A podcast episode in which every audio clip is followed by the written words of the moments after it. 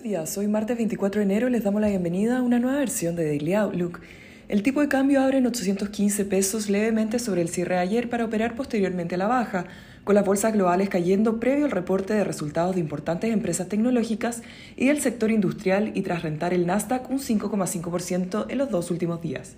Después del cierre del mercado, Microsoft reportaría su menor crecimiento de ventas en seis años, mientras que para Texas Instruments la debilidad en el segmento de chips se expandiría a otras categorías. Por su parte, General Electric y J&J reportaron sobre lo esperado, mientras Verizon y 3M decepcionaron. En cuanto a datos, en la zona euro los PMI superaron las expectativas levemente, al igual en Estados Unidos, aunque tanto el sector servicios como el manufacturero se mantienen en terreno de contracción.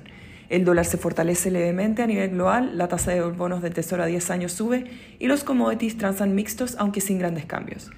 El Eurostock 50 cae 0,3% y en Estados Unidos el S&P 500 retrocede 0,4% y el Nasdaq 0,7% después de avanzar 1,2% y 2% en la jornada previa respectivamente. Por su parte en Asia las bolsas cerraron positivas con el Nikkei rentando 1,5%, mientras China se encuentra cerrado toda esta semana por el Año Nuevo Chino. Los commodities operan mixtos con el cobre perdiendo 0,6 y el petróleo ganando WTI 0,1%. La moneda estadounidense a través del dólar index se fortalece 0,14 mientras que el euro se debilita 0,24 respecto al dólar.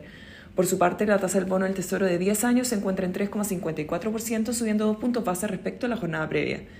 Respecto a datos en Estados Unidos, el PMI de servicios de enero alcanzó los 46,6 puntos y el manufacturero a 46,8. Por su parte, en Europa, el PMI manufacturero se ubicó en 48,8 y el de servicios en 50,2, ambos sobre lo esperado. El tipo de cambio opera en 804 esta hora, posicionándose el peso chileno como la segunda moneda con mejor desempeño a nivel global, con el dólar a nivel global fortaleciéndose levemente, el cobre cayendo y las monedas emergentes mixtas. En cuanto a los técnicos, las próximas resistencias son 810 y luego 816. Por su parte, a la baja, el principal soporte es 804, que ha estado testeando durante la última hora, y luego 800.